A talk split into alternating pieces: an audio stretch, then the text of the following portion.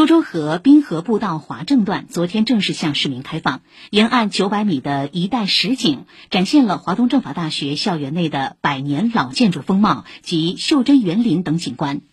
昨天上午，虽然烈日当头，但长长的步道上已有不少市民慕名而来。经过四个多月的景观提升，苏州河华正段不仅拓宽了步道、点缀了绿化，还在沿线完善了厕所、驿站、咖啡厅等便民设施。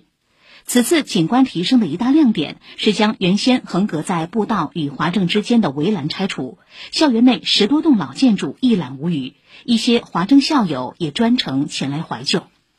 华正段滨河空间还处处留有匠心巧思，除了手工铺设的二十万块扇形大理石弹阁路之外，思梦园、格致园、以竹园等十个景观节点，几乎每个节点周围都自带袖珍园林。